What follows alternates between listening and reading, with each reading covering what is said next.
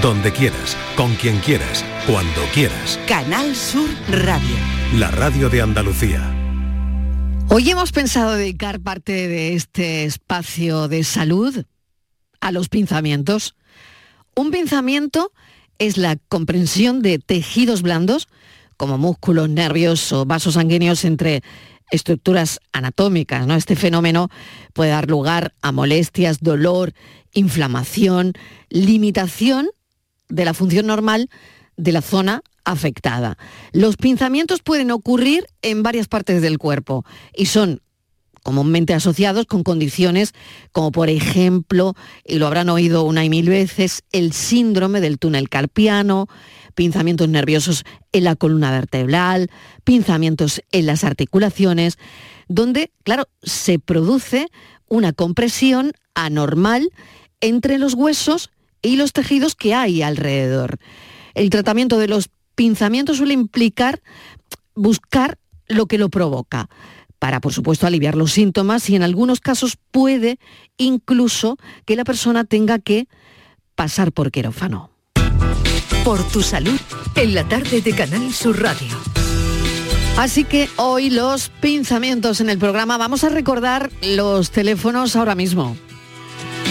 Estos son nuestros teléfonos 95 1039 105 y 95 1039 16. 670 94 30 15, 670 940 200 para los audios, los mensajes de audio. Y en el estudio de Sevilla, el doctor Ricardo Mena Bernal, que es traumatólogo del Hospital Universitario de Valme, presidente de la Asociación Andaluza de Traumatología y Ortopedia. Doctor Mena Bernal, bienvenido, gracias por acompañarnos. Hola, buenas tardes, muchas gracias por la invitación. Bueno, pues vamos con los pinzamientos que, bueno, yo lo he tratado de explicar a mi manera, usted lo va a explicar mucho mejor que yo, que se produce cuando hay una presión excesiva pues sobre cualquier estructura de nuestro cuerpo, ¿no? Sí, efectivamente, vamos a ver, el término pinzamiento realmente en medicina no lo utilizamos, es un término coloquial que efectivamente puede asociarse a varias patologías, fundamentalmente a la pérdida del espacio articular en una articulación determinada. Eh, a todos les suena que alguien le ha comentado que tiene un pinzamiento en la columna, ya sea en la columna cervical, en el cuello o en la columna lumbar, ¿no? Entonces, bueno, efectivamente, como usted ha dicho, los pinzamientos en las articulaciones o bien compresiones en algunas eh, estructuras eh, neurológicas que pueden producir una sintomatología determinada. Las causas de los pinzamientos. A mí me gustaría hoy explorar todo eso, porque claro, doctor, pueden variar, ¿no? Pero a menudo un pinzamiento siempre está relacionado, pues no lo sé si con alguna degeneración de los tejidos, a veces con eh, procesos inflamatorios, otras veces con una mala postura. Dicen también que el estrés puede causar lesiones, ¿no? Mm, me gustaría explorar un poquito eso, ¿no? La causa de los pinzamientos. Eh, sí, bueno, efectivamente, vamos a ver. Eh, los pinzamientos más comunes, lo que la mayoría de las personas eh, conoce como un pinzamiento, ya comentábamos antes, que era a nivel de la columna, que es realmente la pérdida del espacio que ocupa algún disco intervertebral. ¿eh? Tenemos discos intervertebrales entre cada dos vértebras y los discos son unas estructuras que tienen una cantidad de agua importante y que conforme vamos envejeciendo y vamos cumpliendo años, vamos perdiendo parte de ese contenido en agua, se van deshidratando y entonces se va disminuyendo el espacio que ocupa ese disco intervertebral, con lo cual en la radiografía simple se ve que ocupan menos espacio. Y a eso realmente es a lo que se le llama eh, coloquialmente un pinzamiento. Entonces, bueno, la degeneración discal es una de las causas de esos pinzamientos y hay otras causas, sí, eh, como usted bien dice, el estrés puede producir eh, muchas patologías a nivel de todo el aparato locomotor.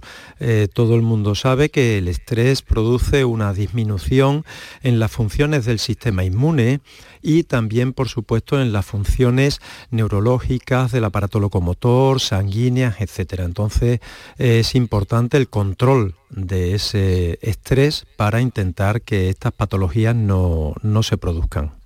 ¿Cómo se diagnostica, doctor? Em, ¿Qué utilizan para diagnosticar el, pinzamiento? ¿no? Y si muchas veces, pues como usted dice, ¿no? ese pinzamiento tiene que ver con una hernia cervical, con una hernia de disco, eh, con este tipo de, patologías además. Sí, eh, bueno, el, síntoma fundamental, el que casi siempre debuta y pone en alerta al paciente, es el dolor. El dolor en, mayor o menor medida en alguna zona concreta y por eso habitualmente el paciente consulta al médico. Entonces, bueno, eh, tras una minuciosa eh, anamnesis, es decir, unas preguntas del facultativo a ese paciente y una exploración clínica, eh, se puede pedir un estudio radiográfico simple la mayoría de las veces y se puede ver ese pinzamiento, se puede ver esa pérdida de espacio articular.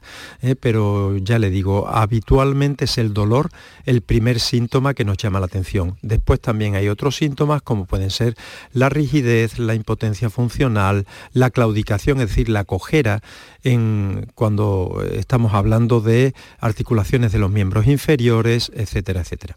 Hay uno que se me ocurre ahora mismo, el hormigueo, ¿tiene que ver con...? con... Sí, eh, ¿También? sí, sí, el hormigueo también. El hormigueo, que técnicamente son las parestesias, eh, pueden deberse a una compresión de una estructura nerviosa, ya sea de una raíz nerviosa a su salida eh, o en el interior de la columna vertebral o en algún nervio periférico por alguna estructura que lo comprima. Y entonces produce una sintomatología que es hormigueo, acorchamiento, pequeños pinchazos en la zona determinada donde se distribuye ese nervio.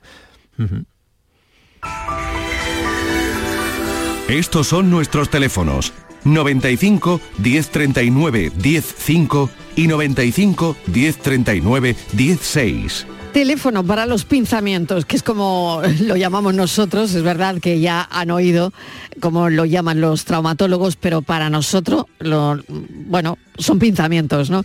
Estamos charlando con el doctor Ricardo Mena Bernal, es traumatólogo del Hospital Universitario de Valme de Sevilla, presidente de la Sociedad Andaluza de Traumatología y Ortopedia.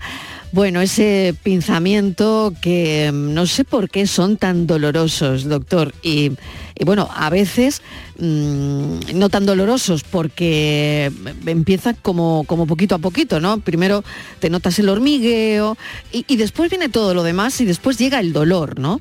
Sí. Eh, en muchas ocasiones eh, el paciente no muestra mucho interés en determinados síntomas que van debutando poco a poco y conforme va pasando el tiempo y se va aumentando la patología, se produce cada vez más dolor, ¿no? Llega un momento en que ya el paciente se alerta y consulta. Eh, bueno, eh, hay múltiples causas eh, por las que se produce ese dolor en los pinzamientos. pueden, ya digo, ser compresiones de estructuras neurológicas o bien aumentos de presión en determinadas articulaciones o bien pequeños pellizcamientos en estructuras anatómicas como pueden ser las eh, cápsulas articulares, los ligamentos de refuerzo de las articulaciones, algún que otro tendón, etc. Entonces hay varias causas que pueden producir ese dolor. El hecho es que el dolor nos pone en alerta y ya tratamos de buscar la ayuda para poner la solución correspondiente, claro. Si me permite, doctor, le paso la primera llamada de la tarde, 6 y 12 minutos. Antonio de Sevilla. Antonio, ¿qué tal? Bienvenido, ¿cómo está? Hola, buenas tardes. Adelante con su cuestión os he estado escuchando y la verdad que lo que el doctor ha estado hablando, toda, todo lo que ha dicho mm, me suele pasar a mí. Todo lo que ha dicho es lo suyo, ¿no? Es lo suyo. Todo, todo, todo. Eh, la, última traumatóloga, porque yo llevo con tratamiento desde el año 2013. Madre mía. Eh, he tenido dos accidentes de tráfico, creo yo que han agravado un poquito, y la mm. traumatóloga última que me vio me dijo que tenía una raquialgia mecánica crónica. Madre mía, eso hay que traducirlo, ¿eh? Eso, mm, mm. esos son dolores que, bueno, yo siempre he practicado deporte y a raíz de que tengo los pensamientos en las hernias discales, porque tengo L5, L5S1, la L2, L3, L3, L4 y L4, L5, pensamientos, hernias discales, vamos. Y lo que yo quería comentarle al doctor es... Mm, eh, a mí, en todos los casos que han visto los médicos y traumatólogos, me han denegado lo que es el tema de la operación. Sí. Eh, qué interesante. Pues vamos a ver, Antonio, ¿qué, piensa el doctor Mena Bernal? A ver qué, a ver qué le dice. Sí, Antonio, buenas tardes. Eh, mire, vamos a ver. verá, Probablemente eh, los pinzamientos que usted sufre, eh, las alteraciones de los discos intervertebrales que usted tiene, me ha comentado en prácticamente todos los discos intervertebrales lumbares, en la zona lumbar, ¿vale? Eh, hay varios grados, podríamos decir. ¿eh? Entonces hay algunos grados que se tratan de forma conservadora, es decir, sin cirugía, ¿eh? con tratamiento medicamentoso, con fortalecimiento muscular, con tratamiento rehabilitador, con técnicas de eh, las unidades del dolor crónico eh, y hay otros grados de pinzamiento, otros grados de esos discos dañados que sí hay que tratarlos con cirugía, ¿vale? Con intervenciones quirúrgicas. Probablemente los especialistas que lo han visto hayan coincidido en que a lo mejor el grado que tiene eh, su patología no es tributaria de un tratamiento quirúrgico, no hace falta operarlo, pero no cabe duda que seguro que le han dicho que hay que tratarlo y hay que cuidar esa columna. Exacto. Prácticamente lo que yo siempre he hecho running, he corrido y llevo como dos años que ya no puedo practicar running. De hecho, eh, hace cuestión de una semana estuve andando como 10 kilómetros y bueno, es que la cojera no, es que no podía ni andar. No sé el motivo, es porque me llega a ocurrir eso y unos dolores de que me llega desde lo que es la parte trasera, digamos, de la cintura, me coge lo que es el aductor, me llega a la rodilla los dolores hasta el empeño. No sé yo. Eh, sí, verá, eh, vamos a ver, los deportes que producen cierto impacto en los discos intervertebrales no son los más convenientes. ¿eh? Evidentemente la carrera es un deporte que si bien es muy bueno para determinados objetivos y para conseguir determinada eh, mejoría en determinadas patologías, pero concretamente en la columna lumbar no es conveniente porque produce impacto en los discos intervertebrales, produce una mayor deshidratación de esos discos intervertebrales, aumenta el pinzamiento y puede eh, lógicamente aumentar el dolor secundariamente. ¿De acuerdo? Hay otros deportes que se eh, aconsejan mejor para la columna lumbar, como pueden ser, por ejemplo, la natación, el aquagym, es decir, la gimnasia dentro del agua de la piscina, eh, pilates, eh, gimnasia específica de columna, etcétera. Con lo cual, bueno, cuando un paciente no puede desarrollar un determinado deporte por una patología concreta, puede tratar de cambiar de deporte, intentar hacer otra actividad deportiva que sea mejor y más beneficiosa para el problema que tiene ese paciente. Pues es interesante. Adelante, Antonio. Eh, solamente una pregunta. Eh, doctor, eh, lo que usted acaba de decir ahora mismo también me lo recomendaron pilates, la natación, mm. un masajista lo único que le quiero decir, no sé el por qué, pero a la hora de abrocharme los cordones, en lo que es la pierna izquierda, me lo abrocho perfectamente, pero lo que es la parte derecha, no llego no llego a, poderme abrochar los, cordones. No sé qué, problema es el que tendré ahí. Eh, claro, verá, habría que estudiarlo con detenimiento, explorarlo y no solo ver su columna lumbar, sino también hay otras articulaciones en los miembros inferiores, en eh, las articulaciones que unen la columna con la pelvis, que son las articulaciones sacroilíacas, las caderas, las rodillas, etcétera. Entonces, muchas veces hay determinadas patologías que van asociadas unas con otras y que pueden producir una disminución de función en una pierna sí, en la otra no, o por ejemplo en un brazo sí, en otro no. ¿eh? Pero claro, lógicamente habría que estudiarlo con detenimiento para saber exactamente qué es lo que ocurre ahí. Antonio. ¿Habría la posibilidad de que usted me pudiera tratar o verme? Bueno, pues eso tiene, ya le pasará el teléfono a mi compañera Patricia, ¿de acuerdo? Correcto. De acuerdo, muchas gracias. ¿eh? bueno, ¿eh? gracias, un, un saludo. Bueno, José Luis de Sevilla nos llama. Em, a ver, José Luis, ¿qué tal? Bienvenido. Buenas. Buenas, cuéntenos. mira, eh, yo llamaba porque la primera vez que me pasó hace un año ahora, sí, más o menos, fue sí. en, diciembre del año pasado, ¿vale? Me dio la primera vez el pensamiento, lo que llaman la asiática. Sí. ¿Vale? Y ahora llevo pues, unos tres meses así que se me ha repetido tres o cuatro veces. O sea, en, en tres meses, tres o cuatro veces. Sí. Ajá.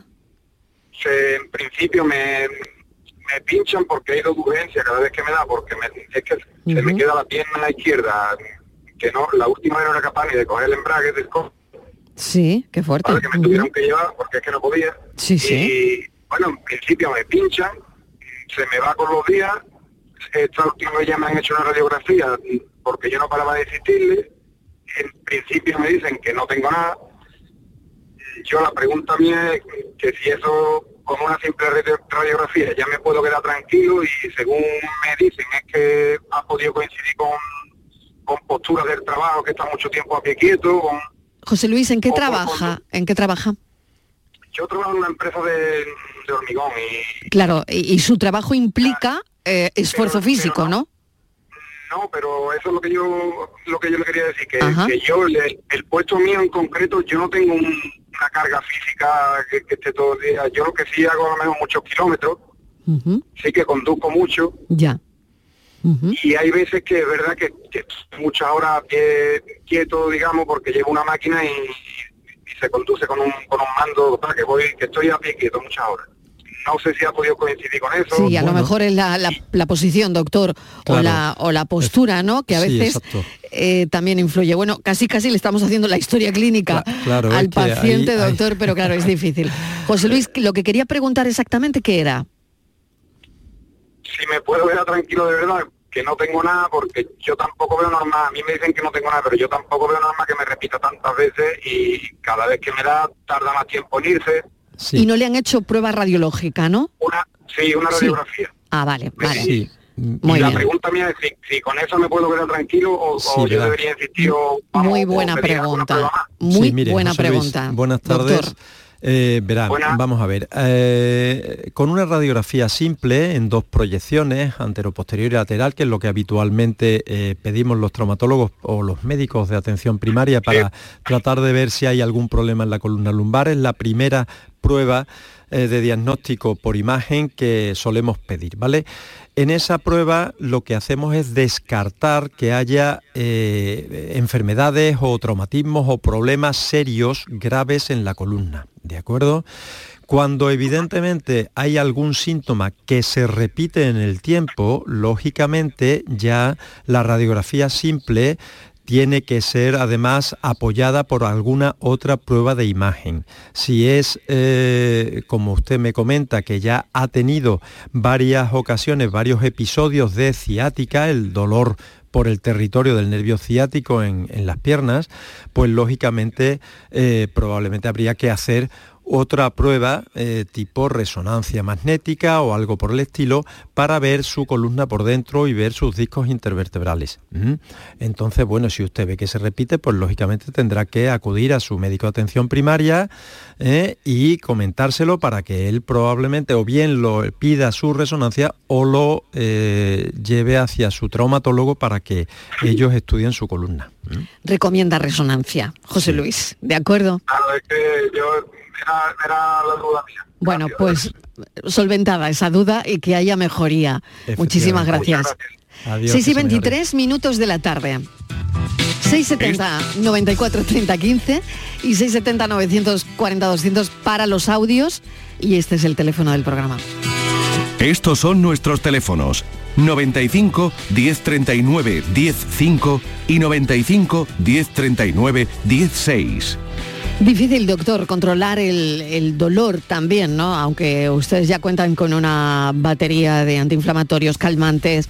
¿Qué tipo de medicación son las que se utilizan para este tipo de historias, ¿no? De, pinzamientos, ciática. sí, bueno, depende fundamentalmente de la patología que se trate y del motivo por el cual se ha desarrollado esa patología. ¿eh? Entonces, eh, no es lo mismo una causa, eh, por ejemplo, como una inflamación debida a un traumatismo más o menos agudo, agudo que se utilizará un tipo de medicación, fundamentalmente todos conocemos por los antiinflamatorios no esteroideos, como bueno, ibuprofeno, derivados del ibuprofeno, diclofenaco, etc. y otra cosa son eh, síntomas dolorosos producidos por una compresión neurológica de un nervio o de una raíz nerviosa, dolor de tipo neuropático que se llama, es un dolor diferente que va asociado con otros síntomas y que ya son medicamentos mm, analgésicos más que antiinflamatorios, ¿vale? Que tienen desde, bueno, potencia eh, media hasta una potencia eh, intensa para controlar el dolor, como podría ser incluso llegar a la medicación como es la morfina. ¿De acuerdo? Eh, pero bueno, dependiendo de la causa y del tipo de patología, utilizaremos una medicación u otra. Afortunadamente hoy día hay incluso unidades especializadas en el tratamiento del dolor crónico, eh, en, sus diferentes vertientes y causas, eh, con grandes anestesistas que se encargan del tratamiento de estos pacientes y con unos beneficios para los enfermos llamativos. José de Estepona. ¿Qué tal, José? Bienvenido. Hola, buenas tardes. Adelante con su pregunta al doctor. Para hablar, mira, era para comentarle. Yo estoy operado de dos hernias, de las cervicales, de la C4, C5 y la C5, C6. Sí. Pero tengo también tres en las lumbares. Sí. Entonces, claro, mi trabajo es de maquinista, una máquina excavadora. Sí. Entonces, pero yo, yo ando, es que ando 200 metros y me tengo que tirar porque es que no puedo andar, es que no puedo. Sí. Eh, y, me dijeron que de las lumbares no me operaba. Bien, vamos a ver. Eh, el dolor que le producen las hernias eh, lumbares le impide el caminar mucho tiempo o es porque usted nota debilidad muscular en los miembros inferiores, en las piernas cuando camina un rato? No, no, cuando voy caminando, llevo ya a lo mejor 5 o 10 minutos, me entra como un pinchadero como si me estuvieran clavando alfileres sí. y ya empieza la pierna que no puedo, que no puedo, que no puedo. Claro. Y no puedo, y me tengo que sentar donde pille. Eh, sí, mire, vamos a ver. Eh, eh, evidentemente le digo lo que al otro señor que llamó antes, lógicamente habría que estudiar detenidamente su caso, pero si algún especialista le ha dicho que no es el tratamiento quirúrgico el más recomendable en su caso, probablemente es porque el daño de los discos intervertebrales eh, no es eh, mejorable con cirugía. No todas las causas de problemas en la columna se pueden atender mediante intervenciones quirúrgicas, como comenté antes. ¿no? Entonces hay que saber exactamente el dolor por qué se produce, la debilidad muscular por qué se produce y poner el tratamiento más indicado según los estudios científicos a ese, a ese daño. ¿vale? Eh, el que se haya tenido que intervenir de unas hernias de discos cervicales no significa que las hernias de discos lumbares tengan que ser intervenidas también. ¿Eh? Entonces, bueno, eh, yo lo que haría es ponerme en manos del especialista correspondiente en el que usted confíe y plenamente con esa confianza en su médico hacer el tratamiento que él le diga porque seguro que mejorará. Mire, los tratamientos de la columna eh, pasan, eh, ya le digo, no solo por la cirugía, sino también por cambiar determinados hábitos de vida. Evidentemente los trabajos de esfuerzo o los trabajos sedentarios o los trabajos en, en las que la misma postura se mantiene durante horas son bastante lesivos, bastante nocivos para la columna. Entonces muchas veces hay que intentar adecuar el puesto de trabajo, cambiar hábitos de vida como la alimentación, para el tema de la obesidad, el deporte, etcétera, etcétera. Entonces, uniéndolo todo, se consigue la mejoría del paciente, pero no solo y necesariamente solo por la cirugía. ¿Mm? Muy bien. José. Es que, cuando, cuando me operé de las cervicales, que ya hace 20 años por ahí, sí, sí, sí. 20, 21, fue cuando me lo dijo el médico. Dice, se lo dije con las palabras que me lo dijo, porque yo se lo dije. Digo, bueno, si me operan de las cervicales y tengo el problema de las lumbares, ¿por qué no me operan? Y el, traumatólogo me dio estas palabras, como yo se lo dije. Dice, ¿por qué no ve a una persona joven en una silla de ruedas. Palabras que me dijo. Bueno, así, eh, como yo, como yo se lo he dicho, me lo digo. Eh. Concretamente la cirugía de la columna vertebral siempre ha tenido muy mala fama porque antiguamente, hace ya muchas decenas de años, no, eh, no estoy hablando de hace pocos años, sino hace ya muchas decenas de años, sí era cierto que eh, bueno, se podían producir determinadas complicaciones que podían eh, provocar daños aumentados en la columna de esos pacientes. Pero hoy día la cirugía de columna es una cirugía muy segura, cada vez se indica más cirugía en la columna vertebral, la anestesia es muy segura y confiando en el especialista determinado que sea eh, un buen cirujano de columna, hoy día en Andalucía, afortunadamente, no solo en Andalucía, sino en Ceto y en Melilla, hay unidades de eh, cirugía de columna en cirugía ortopédica y traumatología eh, muy buenas que se atiende perfectamente a los pacientes que tienen esta patología y en la inmensa mayoría de los casos se resuelven los problemas. José, mucha suerte, muchas gracias. Un beso. Muchas gracias. Que se mejore. Bueno, son las seis y media de la tarde. ¿Hago una pequeña, pequeñísima pausa o voy con la llamada? Voy con la llamada primero. Venga, pues voy con la llamada para que no espere tanto. Es Emilio de Málaga. Emilio, ¿qué tal? Hola, buenas tardes. Adelante, cuéntele al doctor. Nada, mira, quería comentarle que no sé qué tengo en la rodilla, que cuando me pego media hora o algo más conduciendo, me tengo que esperar un minuto o dos para estirarse a la rodilla y ya después pues aguanto otro rato. Y me han hecho radiografía y me dicen que no tengo nada, para ver si me aconseja que me haga otras pruebas o algo. Bien, verá. Vamos a ver, por su voz deduzco que es usted un paciente joven, ¿verdad? Y que... Sí, perdón, ¿me dice? No, que 42 años tengo. Un paciente muy joven. Entonces, mire, eh, evidentemente cuando lleva un rato conduciendo en una postura determinada, eh, si hay algún tipo de patología en la rodilla, la rodilla protesta. Eh, lo que hace es llamarnos la atención para cambiar la postura. Entonces es muy recomendable eso que hace, es decir, que pare, que se baje del coche, que camine unos pasos, que después vuelva a conducir. no cabe duda que esa rodilla habrá que estudiarla. Una radiografía simple como le comenté al señor que llamó antes, puede ponernos de manifiesto cosas importantes, pero no pequeños detalles y habrá que hacer otras pruebas y otras exploraciones, claro. Pues hay que mirárselo. ¿De acuerdo, Emilio? Venga, que no sea nada. Muchísimas gracias. Ahora, buenas tardes. Ramón de Sevilla. Ramón, ¿qué tal? Bienvenido. Hola. ¿Qué tal? Buenas tardes. Cuéntenos. Eh, mire, yo me, me, dio un ataque de ciática. Vaya. Y a raíz de entonces me operé de la espalda. Sí. Eh, yo lo que tengo es, a mí lo que me hicieron la operación fue, me agrandaron el, orificio donde sale el nervio. Correcto. Bien explicado, ¿eh? Que bien explicado, doctor, ¿eh? Sí, sí, perfectamente. De la L5, L4, L4, L3. Muy bien. Ajá. Y a raíz de la operación, al mes aproximadamente por ahí, eh, yo vengo notando, vamos, eh, eh, se me nota de que yo al andar se me, me pega en, los gemelos, tanto en una pierna como en la otra. Sí. Y, me tiene aburrido. estuve hablando con mi médico de cabecera y mi médico de cabecera con todo lo que me habían hecho estuvo hablando con un, un neurocirujano. Sí. Y entonces me dicen que he recibido de la operación y que bueno que ellos no pueden hacer más de lo que él había hecho, me había hecho el otro médico porque fin, porque no no mm, no ven ellos que lo puedan hacer mejor sí yo qué puedo hacer porque yo estoy aburrido ¿eh? yo no puedo andar yo me monto en el coche en el tractor yo voy perfectamente a mí no me molesta la espalda pero a mí no me deja andar ¿eh?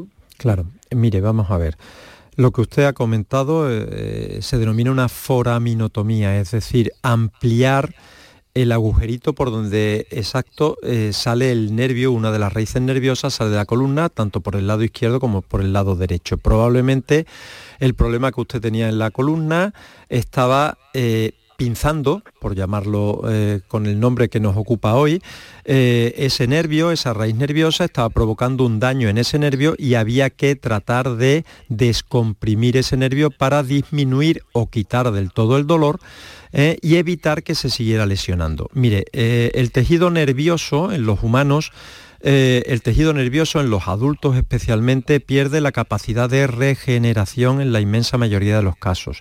Cuando se produce una lesión de un nervio, incluso a veces cuando nosotros descomprimimos ese nervio, la lesión ya está establecida y aunque nosotros quitemos la causa de la lesión, ese nervio no se recupera. Puede mantener el dolor o una intensidad de dolor eh, parecida a la que tenía antes de la intervención quirúrgica, incluso ese nervio, si el daño ya está estructurado y establecido, puede con el tiempo seguir lesionándose aunque la causa se haya quitado. Y eso puede ocurrir.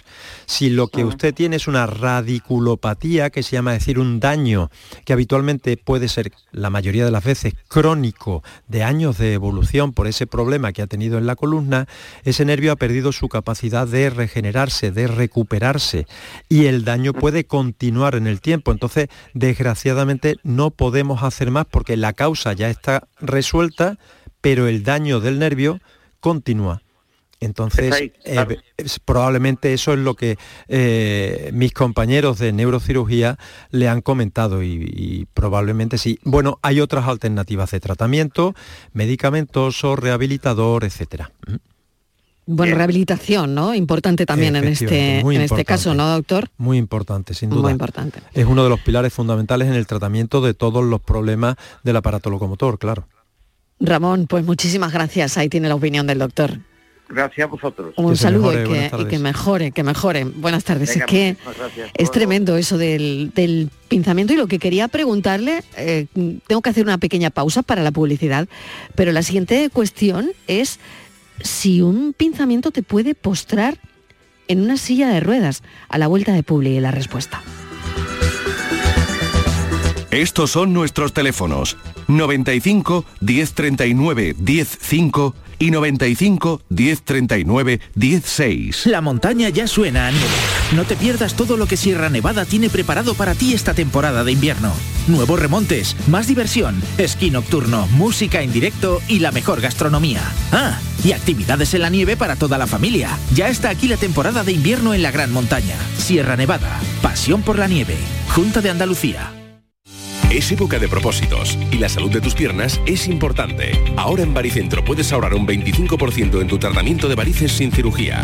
Únete a más de 45.000 pacientes satisfechos en toda España. Llama al 912 77 88 99 y cuida tus piernas con Baricentro. Líderes en salud vascular. Úbeda ya dispone de tres puntos interactivos de información cultural, patrimonial, turística, gastronómica, hotelera y artesanal, con el objetivo de mejorar la información que se traslada a residentes y turistas. Operación 2.2 Úbeda Ciudad Inteligente. Estrategia de Desarrollo Urbano Sostenible Integrado Úbeda Baeza 2020. Proyecto cofinanciado al 80% por el Fondo Europeo de Desarrollo Regional. Unión Europea. Una manera de hacer Europa. Termina el año en verde con los Social Energy Green Days. Llévate 200 euros en tu batería virtual con Luz. Con seguro todo riesgo incluido los dos primeros años y grandes descuentos con hasta 25 años de garantía en todas nuestras instalaciones de primeras marcas. Pide tu cita al 955 44 11 11 o socialenergy.es. La revolución solar es Social Energy. Canal Sur Radio. Si necesitas recuperarte de una operación de cadera, rodilla o cualquier otro proceso médico, en Vallesol podemos ayudarte. Contamos con profesionales que te ayudarán a recuperarte más rápido y todo ello sin desplazamientos innecesarios y por mucho menos de lo que imaginas. Infórmate en el 900 24 24 25 o en vallesol.es. Vallesol, te cuidamos diferente porque eres único. Feria de muestras de productos típicos y artesanales de la Sierra Morena de Sevilla, del 6 al 10 de diciembre en El Pedroso. 27 años compartiendo gastronomía, cultura, tradiciones, actividades de ocio. En el puente de diciembre del 6 al 10, El Pedroso te espera en su Feria de muestras. Organiza Ayuntamiento del Pedroso. Consigue tu mejor versión en Clínica Escobar, tu clínica de cirugía plástica y estética de confianza en Sevilla y Huelva. Especializados en rejuvenecimiento facial, expertos en cirugías de párpados, nariz y orejas y corporales, resaltando las cirugías de mamas, abdomen. La honestidad, seguridad y confianza caracterizan a nuestro equipo. Más información en clínicaescobar.com. Ya está aquí Sevilla On Ice, el parque de atracciones más divertido de la Navidad. Abierto todos los días hasta el 7 de enero en el Muelle de las Delicias. Pistas de hielo cubiertas, noria gigante de 45 metros, zona de restauración y mercadillo navideño. SevillaOnIce.com. Ven a disfrutar en familia. 50 años brindando juntos por Navidad. En Supermercados Más, disfruta de estas fiestas con el 3x2 en cerveza Cruzcampo lata 50 centilitros. La lata sale a 0,66 euros. Y más de mil ofertas más hasta el 6 de enero. Gana una de las 200 cestas de Navidad que regalamos. Esta Navidad, Supermercados Más. En el ranking de descargas de la radio a través de nuestra web o aplicación móvil sobresale el programa del Yuyu, con 1.609.000 descargas, seguido de La Noche Más Hermosa con 569.000, El Llamador con 360.000 y La Mañana de Andalucía con Jesús Vigorra con 224.000 descargas, según el último estudio de la EGM. Gracias por confiar en nosotros. Gracias por escucharnos.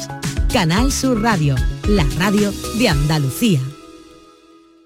El resumen de la actualidad del día, con toda la información y la última hora del deporte, el análisis de la economía que tanto te afecta, las entrevistas que te aclaran lo que pasa. Todo lo que necesitas saber para estar informado lo tienes en el Mirador de Andalucía, de lunes a viernes, desde las 7 de la tarde con Natalia Barnés. Contigo somos más Canal Sur Radio, contigo somos más Andalucía.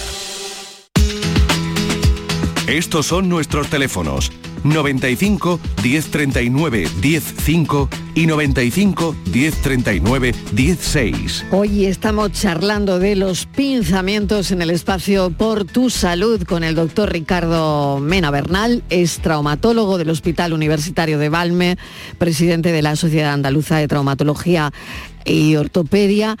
Em, yo le hice una pregunta si un pinzamiento nos puede llevar a una silla de ruedas, doctor, antes de irnos a publicidad. Bueno, vamos a ver. Eh, un pinzamiento de un nervio, de una raíz nerviosa que sale de la columna, difícilmente nos va a provocar una falta de movilidad total de, de los miembros inferiores, ¿de acuerdo? Otra cosa es alguna patología dentro de la columna que afecte a varias raíces nerviosas y que no se pueda solucionar a tiempo y que esas raíces nerviosas se lesionen de forma permanente. Entonces sí puede haber una debilidad muscular en los miembros inferiores, incluso una paresia, una parálisis, de acuerdo, que nos obligue a usar una silla de ruedas. Pero una eh, ciática, eh, como nos vienen comentando los pacientes que están llamando al programa, pues difícilmente va a dejar a nadie en una silla de ruedas. ¿eh? Respuesta mm, ya sabida. Vamos con más llamadas. Eh, Susana de Córdoba. Susana, ¿qué tal? Bienvenida. Muy buenas noches. Eh, Adelante, cuéntenos. Gracias. Mire, yo tengo ya hace mucho tiempo un dolor en el hombro, en el cual me ha salido un, como el huesito sobresalido. Sí y en la parte bajo de la axila como un bultito. Yo no sé a qué se deba eso, si eso puede ser un pensamiento o, qué patología podría ser. Que me recomendara el doctor, por favor. Eh, bueno, pues eh, buenas tardes. Mire, eh, es importante cuando me refiere que le ha salido bueno el huesito hacia afuera en el hombro, eso probablemente se debe a una pequeña artrosis de una articulación que tenemos justo encima en la zona del hombro, se llama la articulación acromioclavicular, ¿de acuerdo? Y eso en principio, bueno, salvo las molestias que puede acarrear, no tiene mayor importancia, pero el bultito en la sila sí conviene que su médico de atención primaria lo vea. Mire, eh, los bultitos en la sila tenemos muchos ganglios, entonces, bueno, pues cualquier ganglio inflamado, eh, porque, bueno, pues cualquier eh, pequeña patología de esa región puede provocar ese bultito, pero lógicamente siempre es conveniente estudiarlo, verlo, y su médico de atención primaria es la primera persona que puede ayudarlo, ayudarla, y entonces convendría consultarlo con esta persona, con su médico. Pues debe ir al médico, ¿de acuerdo? Susana. Muy amable, gracias. gracias, gracias. Buenas tardes. Bueno, pues vamos a seguir en este caso un mensaje de audio. Lo lanzamos. Eh, para buenas tardes, para el traumatólogo que está en antena, eh, soy de Málaga, me llamo Mari y, y, comentarle que es que tengo hernia cervical y lumbar. Eh, yo estoy como estos señores, que a mí sí me dan la posibilidad de operarme, pero me dijeron también que eh, tengo miedo porque me dijeron que no me podía quedar bien, que podía quedar bien o podía quedar peor. Entonces me chocó un poco, pero estoy solamente a base de todos los días tramadol de 75, pegabalina, eh, robasisal, robasisal compuesto, o sea, una serie de medicaciones que ya estoy negra de tanto tomar tramadol. ¿Hay otra medicación que me pueda tomar que me alivie los dolores que tengo, que me duele todo el cuerpo? pues muchas gracias, buenas tardes. Gracias. Eh, a ver, doctor, claro, aquí hay lo primero que hay que valorar es la calidad de vida, ¿no? Efectivamente, vamos a ver.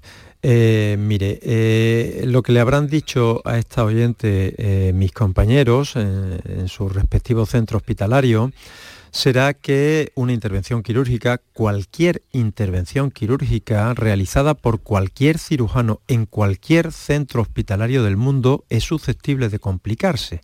Vamos a ver, la medicina y la cirugía como parte de la medicina no es una ciencia exacta. ¿De acuerdo? Eh, la variabilidad anatómica y fisiológica de una persona es tan diferente a la de otra que nosotros actuamos por los estudios que se realizan, que en un porcentaje alto de la población se demuestran que son los mejores tratamientos que se pueden ofrecer. Pero no cabe duda de que cualquier intervención puede complicarse. A eso se habrán querido referir.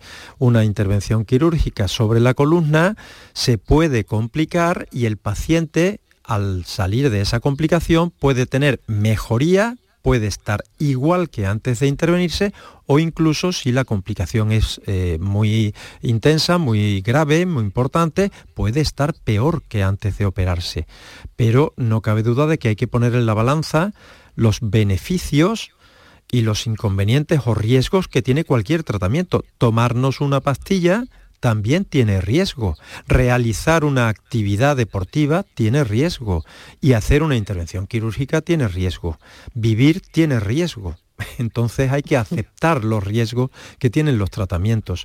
Pero bueno, Hoy día, afortunadamente, los tratamientos quirúrgicos, eh, la anestesia y las intervenciones quirúrgicas son muy seguras, pero no podemos asegurar el 100% los resultados de cualquier intervención. Teresa de Málaga. Teresa, bienvenida. ¿Cómo está? ¿Qué tal? Hola, buenas tardes. Adelante. Buenas tardes. Pues yo quería hacer una consulta porque es que me caí en abril. Vaya. Y caí sentada de culo. Entonces mm, me ayudaron a levantarme, me vine a mi casa también, normal. Y el 7 de junio, el 7 de junio, no mayo, junio, me, me empezó a doler la espalda mucho y estuve aguantando hasta el día 11. El día 11 fui a urgencias porque ya no podía más y me hicieron, en los días posteriores, me hicieron una resonancia y me dijeron que tenía una fractura lumbar 1. Sí. Pero que no me había dado no me había dado dolor hasta entonces y que no era posible operación. Entonces tengo un corse puesto. Bien. He estado fuera de mi casa porque no podía estar en mi casa porque claro, no podía Valerse por sí misma, ¿no? Exactamente. Mi pregunta es, ¿eso tiene rehabilitación? Sí, mire, vamos, vamos a ver. Eh, es muy frecuente lo que usted me cuenta, ¿vale? es, es, bastante frecuente que nos encontremos pacientes que se han caído realizando cualquier actividad en casa o en la calle que en principio, bueno, pues se han levantado, no le echan más importancia al tema eh, y el dolor comienza o bien varias horas después o varios días después, incluso a veces varias semanas después. ¿eh? Las vértebras son unos huesos mm, que tienen mucho tejido óseo esponjoso, es decir, trabecular, ¿vale? Eh, los huesos tienen una parte cortical, una corteza, que es un hueso muy duro, muy resistente, y después dentro de esas corticales tienen un hueso que es no tan duro como el cortical, también es hueso, ¿eh? por supuesto es muy resistente, pero que se puede aplastar con más facilidad. En la caída probablemente se lesionó la vértebra y al no haber hecho reposo inmediatamente después de la caída del día del accidente, ese hueso trabecular, soportando su peso, se ha ido aplastando poco a poco y ha empezado a dar la lata y a doler pues días o semanas después. Usted acude al médico, le hacen radiografía, le hacen resonancia o la prueba que le hayan hecho y efectivamente se dan cuenta de que hay una fractura vertebral de la primera vértebra lumbar, la vértebra llamada L1, lumbar primera. ¿Eh? Entonces, bueno, con el tiempo que ya ha transcurrido, la fractura no será de la entidad suficiente para necesitar una intervención quirúrgica pero hay que tratar de inmovilizar lo máximo posible la columna para que esa fractura, ese hueso se consolide, se pegue. Todos sabemos que nuestros huesos cuando se rompen pegan, ¿eh? pero hay que tratar de darle unas condiciones para que se peguen, se consoliden lo antes posible con el menor daño posible. ¿Eh? Pero eso, lógicamente, requiere un tiempo, requerirá el uso de ese corsé durante un periodo de tiempo, los calmantes, los analgésicos antiinflamatorios para disminuir el dolor y poco a poco se irá restableciendo su vértebra lo más normal posible, aunque la mayoría de las veces queda como secuela un pequeño o mayor hundimiento de la vértebra. Una vez resuelto y consolidado el hueso, es decir, pegada esa vértebra, muchas ocasiones hace falta acudir a la rehabilitación y al tratamiento fisioterápico para volver a poner en marcha y en funcionamiento correctamente la musculatura de la zona lumbar. Con lo cual, cuando su médico, su especialista, le digan que la vértebra ya está consolidada, ya está pegada, después él verá si necesita o no realizar un tratamiento rehabilitador dirigido por los especialistas en rehabilitación. Teresa, pues que cuando estuve, sí, perdón un segundito, cuando estuve fuera de mi casa, estaban, me estaban haciendo, me decían que hicieron rehabilitación, pero me estaban haciendo la misma rehabilitación con una señora que tenía la cadera, la habían operado de cadera rota. Sí. Entonces, claro, mí me dolía. Sí. Y yo preguntaba que si podía, había una cosa específica para que yo pudiera hacer mientras tanto, porque he estado cuatro meses fuera de mi casa. Claro. Y entonces ha sido mucho tiempo y, yo fui al médico en julio y ya lo tengo en enero otra vez, porque tengo la resonancia, la tengo ya, ya pronto. Y lo que pasa es eso, que necesito saber si por ahora hacía falta hacía falta rehabilitación claro pero o tendría que esperar. Claro usted comprenderá que sin conocer el caso que es muy difícil eh, claro, eh, al detalle mm. no le puedo recomendar algo que, tendrá que ponerse claro, lógicamente mm. en manos de los compañeros que la hayan tratado pero confíe en ellos que seguro que saben muy bien lo que hacen y le aconsejarán lo mejor posible. Los tratamientos rehabilitadores en muchas ocasiones duelen duelen porque que hay que poner en marcha y en funcionamiento articulaciones o músculos que han estado inmovilizados durante un periodo de tiempo y eso produce determinadas molestias y dolor, pero lo suficiente eh, para que el paciente ponga en funcionamiento esas partes del cuerpo y si es, eh, el dolor excede lo que ya el paciente puede aguantar, con decirlo, lógicamente los especialistas correspondientes frenarán y disminuirán la intensidad de ese tratamiento. Teresa, que haya mucha mejoría. gracias. De acuerdo, un abrazo, cuídese mucho. igualmente. Nueve minutos y llegamos a las siete en punto de la tarde. La tarde de Canal Sur Radio con Mariló Maldonado. Armilla disfruta ya de su renovada Plaza de las Caserías, un nuevo espacio para el esparcimiento y disfrute de la ciudadanía, sumándose así a su extensa red de espacios verdes y zonas de ocio. Estrategia de Desarrollo Urbano Sostenible e Integrada Armilla Futura Innovación Metropolitana, cofinanciada al 80% por el Fondo Europeo de Desarrollo Regional, FEDER, una manera de hacer Europa. Remate fin de año. Operación ahorro en Rapimueble. Cheslong ahora 299 euros. Dormitorio juvenil 399 euros. Aprovecha chollos como estos en Rapimueble, el líder del mercado. Y paga en 12 meses sin intereses. Más de 200 tiendas en toda España y en rapimueble.com. La Navidad comienza con la primera logroñesa. El mazapán de siempre, artesano, tradicional. Mazapán de Montoro, bombón de mazapán, turrón blando o torta imperial. 70 años de historia compartiendo contigo lo mejor de la Navidad. Mazapanes de Montoro, La Logroñesa. La Navidad en tu mesa.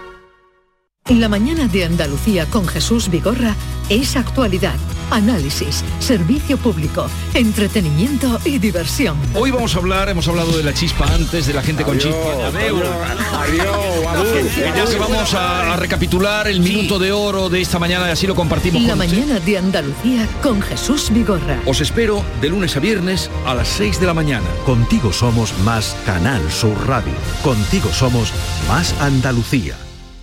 ¿Te apasionan los quesos? ¿Quieres acceder al patrimonio quesero andaluz en un solo clic? Con la app Proxy Queso Andaluz descubre desde tu móvil los mejores quesos andaluces, las queserías o los mercados más cercanos. Descárgate Proxy Queso Andaluz y disfruta de los quesos andaluces, disponible para Android e iOS. Organiza Que es Andaluz. Patrocina Junta de Andalucía y Gusto del Sur.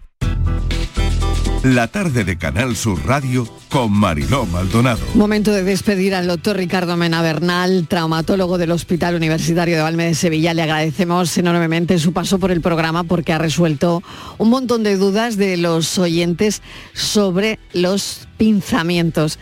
Así que nuestro agradecimiento, doctor. Eh, muchísimas gracias a ustedes y nada, a su disposición para cuando lo necesiten.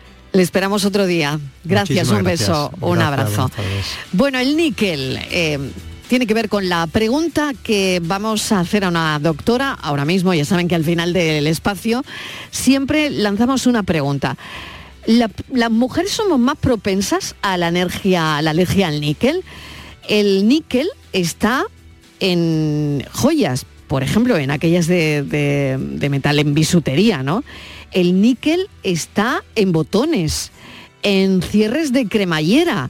El níquel está en las monturas de las gafas, en algunos relojes, en utensilios de cocina. Algunas, las monedas son de níquel. Algunos móviles, en fin. O sea que la lista que me ha salido es larga. Vamos a hablar con la doctora Fátima Moreno Suárez, dermatóloga en el Hospital Universitario de Jaén, para preguntarle sobre la alergia al níquel. Doctora, bienvenida, ¿qué tal? Hola, muchas gracias, Marilo. Encantada de estar de nuevo con vosotros y con todos los oyentes. Bueno, vaya lista que me han salido las llaves, algunos llaveros, los cierres de los bolsos y los monederos. En fin, el níquel está prácticamente en todo, doctora. Sí, la verdad que estamos, podríamos decirlo así, rodeados de, níquel e inundados por, el níquel porque está en múltiples, eh, multitud de, elementos de uso cotidiano. Ya el níquel es un elemento natural que, se encuentra de, forma natural en la naturaleza, pero sobre todo desde los años 50-60 que se comenzó eh, con, la, industria de, los metales a hacer todo prácticamente de este mineral, de este metal, pues ya te digo que es que lo encontramos por todas partes, incluso en, tintes eh, capilares también puede haber, en, cosméticos, en prótesis dentales o prótesis médicas, aunque eh, para evitar estas alergias que se pueden eh, producir ya se hacen de otros metales, pero como tú bien dices, está por todos sitios. Así que bueno, hay determinadas cosas que tenemos que tener en cuenta para, para poder evitarlo. Y hay gente que no reacciona bien al níquel, o sea que reacciona mal. ¿Cómo son esas reacciones doctora? Y la pregunta era si las mujeres somos más propensas a la alergia al níquel. No sé si estamos más expuestas por los pendientes, la bisutería, en fin, no lo sé. Pues tú lo acabas de decir muy bien, Marilo, exactamente. Mira, eh, la estadística dice que efectivamente las mujeres somos más, más, tenemos con más predisposición a, tener alergia al níquel. Un 17% presenta alergia al níquel de mujeres frente solamente a un 3% de hombres. ¿Y esto por qué ocurre? Normalmente ocurre por la exposición a, este metal, al níquel. Eh, ¿Qué pasa? Las mujeres normalmente llevamos más joyería, más ornamentación, aunque esto ahora ha cambiado un poquito con la moda de los piercing, eso ya se está un poquito igualando. Y también un dato importante es que la primera exposición a este metal lo tenemos desde que somos muy pequeñitas. Eh, por costumbre, normalmente, de forma cultural, eh, todavía se, se le pone pendiente a las niñas de que son bien pequeñitas. Y esto hace que algunas, algunas personas se puedan sensibilizar a este a este níquel, a este metal y producir esta alergia. La alergia normalmente, que la vemos mucho en las consultas de dermatología, porque una de las más frecuentes, es en forma de, eritema, de descamación muy pruriginoso, que suele estar en contacto de la zona eh, que, está en contacto con el níquel, es decir, pendientes, botón de los cinturones, el, el broche del sujetador, pero hay veces que la alergia se puede generalizar y aparecer en, otras localizaciones. Hay personas muy, muy alérgicas que incluso tienen que evitar tomar determinados alimentos que también pueden contener níquel o cocinar, por ejemplo, en, menaje de cocina que tenga níquel. Pues doctora, muchísimas gracias. Esto al final tiene un tiene tratamiento, ¿no? Pero claro, es que estamos rodeados de un fastidio, ¿no? Tener alergia al níquel. Si tiene tratamiento, bueno, suele ser lo más efectivo es evitar eh, la exposición eh, directa, evitar tocar cosas con, níquel que mm, cuando estamos eh, sudando o, el agua porque favorece la penetración del níquel a la piel pero, pero bueno, mm, ya os digo que, tiene tratamiento y sobre todo es eh, evitarlo y las personas que sean muy, muy alérgicas, pues utilizar siempre que puedan eso, otro metal, acero inoxidable, titanio, el, oro, la plata y evitar que tenga mezcla de, de, níquel, que eso hay incluso kit que puede hacer la prueba para ver si el elemento metálico tiene níquel. Está ya casi todo inventado, la verdad. Doctora, muchísimas gracias por atendernos y bueno, hemos salido de dudas. Las mujeres sí somos más propensas a la alergia al níquel. Gracias, un saludo, doctora Fátima Moreno Suárez, dermatóloga en el Hospital Universitario de Jaén. Muchísimas gracias, Marilo. Mucha salud para todos. Igualmente, hasta la próxima.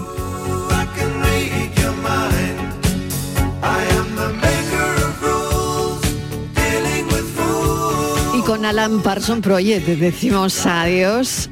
Eh, gracias por estar ahí, como cada tarde acompañándonos y escuchándonos. Mañana a partir de las 4 de la tarde volvemos a contarles la vida y a partir de las 6 tratamos como siempre de cuidarles. Les dejamos ahora con Natalia Barnes y el Mirador. Adiós.